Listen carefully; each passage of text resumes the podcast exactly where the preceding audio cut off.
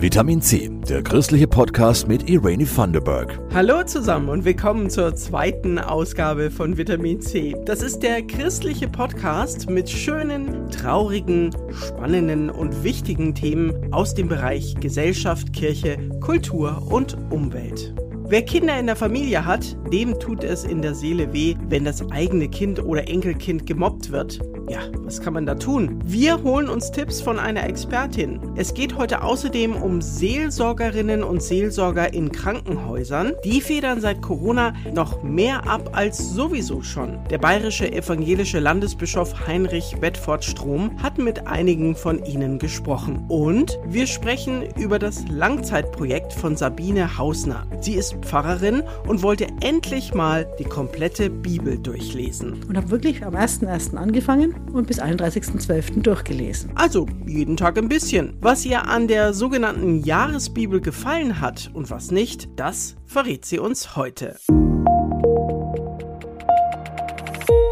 Sich in den anderen reinversetzen, zuhören und auch mal einen Kompromiss machen. Das sind wichtige soziale Kompetenzen, die Jungs und Mädchen in der Grundschule eigentlich drauf haben sollten. Durch das viele Homeschooling und Quarantäne fehlen diese Kompetenzen aber bei einigen Kindern. Und bei den älteren Schülern hat das Zusammengehörigkeitsgefühl mit Corona durchaus gelitten. Das könnte erklären, weshalb Beratungsstellen im Moment einen deutlichen Anstieg verzeichnen bei den Anfragen zum Thema Mobbing. Christine Büttner hat mit einer Psychologin und mit einer betroffenen Schülerin gesprochen gesprochen? Also meine Freundin hat von einem Tag auf den anderen Tag nicht mit mir geredet und hat sich in der Schule von mir weggesetzt und die ganze Klasse gegen mich aufgehetzt aber ich weiß eigentlich nicht warum. Für die 15-jährige Ella ist das keine leichte Situation, denn diese systematische Ausgrenzung geht jetzt schon seit zwei Monaten. Für die Psychologin Katharina Oswald vom Evangelischen Beratungszentrum in München ist das Mobbing. Es gibt so bestimmte Kennzeichen. Ne? Dazu gehört ein Kräfteungleichgewicht, dass jetzt, was weiß ich, mehrere gegen einen, ältere gegen jüngere, kräftigere gegen schmächtigere sind. Dann ist auch die Häufigkeit und die Dauer entscheidend. Also ein einmaliger Vorfall ist nicht gleich ein Mobbing. Mobbing, ne, sondern das muss schon wiederholt und regelmäßig auch stattfinden.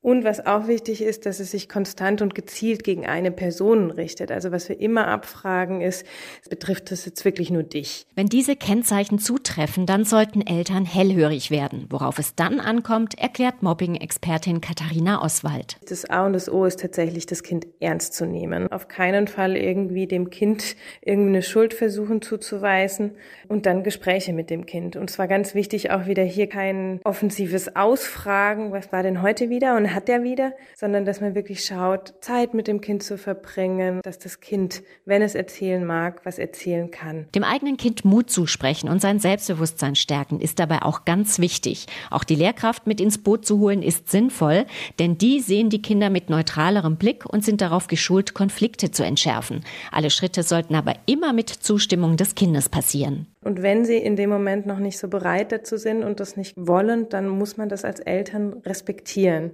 Und da kommen wir häufig ins Spiel und begleiten dann, wie man das als Eltern aushalten kann. Es ist nicht einfach, sein eigenes Kind leiten zu sehen. Wichtig dabei kann aber auch sein, die Aufmerksamkeit des Kindes auf Dinge zu lenken, die ihm Freude machen und die es gut kann, also auf Hobbys wie Sport oder ein Instrument spielen. Und wer nicht weiter weiß, der kann sich an die evangelischen Beratungsstellen wenden. Also wenn ihr Hilfe braucht, weil euer Kind gemobbt wird, holt sie euch und lasst euch beraten. Einmal googeln und schon bekommt ihr jede Menge Beratungsmöglichkeiten bei euch in der Nähe. Krankenhäuser sind seit zwei Jahren stark belastet durch Covid-Patienten, aber natürlich auch durch sehr strenge Maßnahmen. In vielen Bereichen gibt es ein Besuchsverbot oder man darf als Patient nur einmal am Tag Besuch für höchstens eine Stunde bekommen. Die Seelsorgerinnen und Seelsorger im Krankenhaus können da sicher einiges abfedern. Der bayerische evangelische Landesbischof Heinrich Bedford Strom wollte sich in Landshut mal ein Bild von deren Arbeit machen und Elke Zimmermann war dabei. Zwei Jahre ging es jetzt fast ausschließlich nur um wissenschaftliche und virologische Inzidenzen. Das war gut und richtig, sagt Landesbischof Heinrich Bedford Strom. Aber wir haben viel zu wenig über die seelische Inzidenz geredet. Äh, und ich spüre, dass sich das jetzt ändert. Wir nehmen einfach wahr die Verwundung. Und unsere Seelsorgerinnen und Seelsorger sind die besten Botschafter dafür. Denn die sind immer nah dran am Menschen ob in einem Altenheim, einem Gefängnis oder wie hier im Krankenhaus Landshut-Achdorf. Wie wichtig die Anwesenheit und Arbeit der KrankenhausseelsorgerInnen ist, bestätigt auch der Klinikleiter Jakob Fuchs. Natürlich, die Mediziner hier im Haus, die Pflege, die leisten unschätzbare Dinge für die körperliche Gesundheit, aber die seelische Gesundheit, gerade der Patient hat Zeit zum Nachdenken, macht sich vielleicht Gedanken, beschäftigt sich mit der Endlichkeit des Lebens, beschäftigt sich mit seinem eigenen Leid. Und wenn da die Seelsorge entsprechend ansetzen kann, glaube ich, hat das für den Patienten eine ganz besondere Bedeutung. Und die wird in Landshut so hoch geschätzt, dass Landrat und Klinik einen Teil der Stellen mitfinanzieren. Und ich glaube, das ist auch sehr weise. Denn äh, Heilung ist immer etwas, was den Körper und den Geist betrifft. Menschen, die auch innerlich gestärkt werden, die werden auch schneller und nachhaltiger gesund.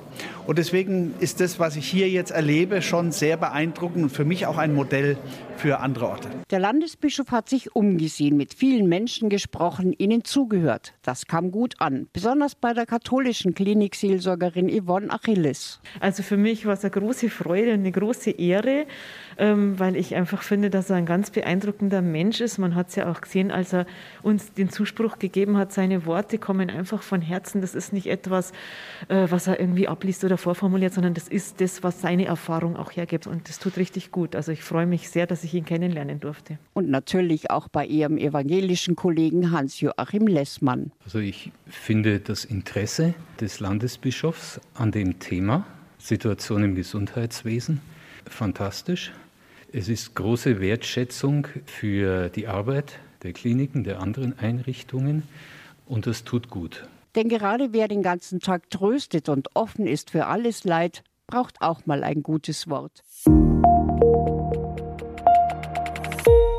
Telefonbücher lesen. Auf die Idee würde ganz sicher keiner von euch kommen. Genauso unmöglich scheint es, dass jemand mal die komplette Bibel liest. So richtig komplett. Von vorne bis hinten. Da braucht man bestimmt ein Jahr. Das schaffen vermutlich nur Pfarrerinnen und Pfarrer. Naja, und die wahrscheinlich auch nicht alle. Christoph Leferz hat eine Pfarrerin getroffen, die jetzt nach vielen Berufsjahren zum ersten Mal die Bibel komplett durchgelesen hat. Projekt Jahresbibel. Sabine Hausner ist Pfarrerin an der Laurentierschule in Neundettelsau. Also die Jahresbibel ist so ein eigenes Buch, blauer Einband, steht groß drauf die Jahresbibel und ich habe sie in einem Nehmen, Lesen, Tauschenregal vor meiner Haustür entdeckt und habe mich gefreut, weil ich mir schon lange vorgenommen habe, mal die Bibel ganz durchzulesen. Also nicht nur Adam und Eva, Vater Abraham, Mose, Jona, Geburt Jesu, Kreuzigung und so. Ich werde immer gefragt, ob ich die Bibel schon gelesen habe, gerade von meinen Fünfklässern. Und da sage ich nein, immer nur so einzelne Texte und noch nie ganz. Und dachte mir so, und 2021 wird mein Jahr der Bibel und habe wirklich am 1.1. angefangen und bis 31.12. durchgelesen. Allein Psalmen gibt es 150. Die Bibel besteht aus 66 Einzelbüchern. Die Jahresbibel ist anders aufgebaut als die normale Bibel, ein bisschen userfreundlicher. Man liest immer so zwei Seiten Altes Testament, Paradiesgeschichte, alles ist noch schön und gut. Dann kommt immer ein Stück vom Neuen Testament. Man fängt also mit Matthäus Evangelium an. Geht es eben auch gleich los dann mit Jesu Geburt eben. Das macht auch richtig Spaß. Dann liest man immer einen Psalm und der vierte Bereich wird das Buch der Sprüche. Da liest man ein bis zwei Sprüche, immer nur in kleinen Happen. Und so arbeitet sich Sabine Hausner in die Tiefen der Bibel vor. Da wird auch eine Kirche to go beschrieben, transportabel für die Wüstenwanderung der Juden. Sie heißt die Stiftshütte. Ich bin wirklich fasziniert davon, wie haargenau zum Beispiel aufgeschrieben wurde, wie die Stiftshütte ausschaut welche Stoffe verwendet wurden, welche Beschläge, wer was montiert hat, wie groß alles war, bis ins kleinste Detail, über Seiten. Und danach kennst du dich perfekt aus mit dieser Stiftshütte. Was besonders ja, schwierig war oder gruselig, waren immer die unzähligen Toten, die es gibt. Wenn wieder irgendwelche Völker übereinander herfallen, da gibt es dann schon mal 10, 20, 30.000 Tote einem Kapitel. Mein Mann sagt immer, es ist ja schlimmer als wie Game of Thrones. Auch Sex and Crime, Inzest, Massenvergewaltigung, Kindstötung. Die Bibel lässt echt nichts aus. Ein Wunder, dass sie ohne Altersbeschränkung freigegeben ist. Also ich finde grundsätzlich schon gut, dass die Bibel sowas nicht verschweigt. Natürlich hätten die Redakteure sagen können, wir glätten das Ganze. Oder wir stellen auch keine zwei Schöpfungsberichte nebeneinander hin, sondern nehmen nur einen, damit klar ist, wie es wirklich war. Nee, das finde ich ganz gut, dass ähm, die Bibel auch die Fehler ihrer Helden nicht beschönigt, Andererseits habe ich auch viele neue positive Sachen gelernt. Zum Beispiel das kurze, spannende Buch Ruth kann Sabine Hausner nur empfehlen. Und? Also ich habe auf jeden Fall mehr die Zusammenhänge kennengelernt, weil man eigentlich immer die gleichen Stellen liest. Zum Beispiel beim Paulusbriefen im Neuen Testament, das fand ich jetzt ganz schön. Bin mehr in die Zeit dieses Urchristentums eingetaucht. Die Offenbarung im Ganzen zu lesen, das ist wirklich wie so ein apokalyptischer Albtraumfilm. Und ich wundere mich sehr, dass Martin Luther, also alle Übersetzer, die die Bibel übersetzt haben, dass die das durchgehalten haben. Hut ab. Denn da gibt es auch seitenweise Namenstabellen, Zahlenkolonnen, Mini-Details.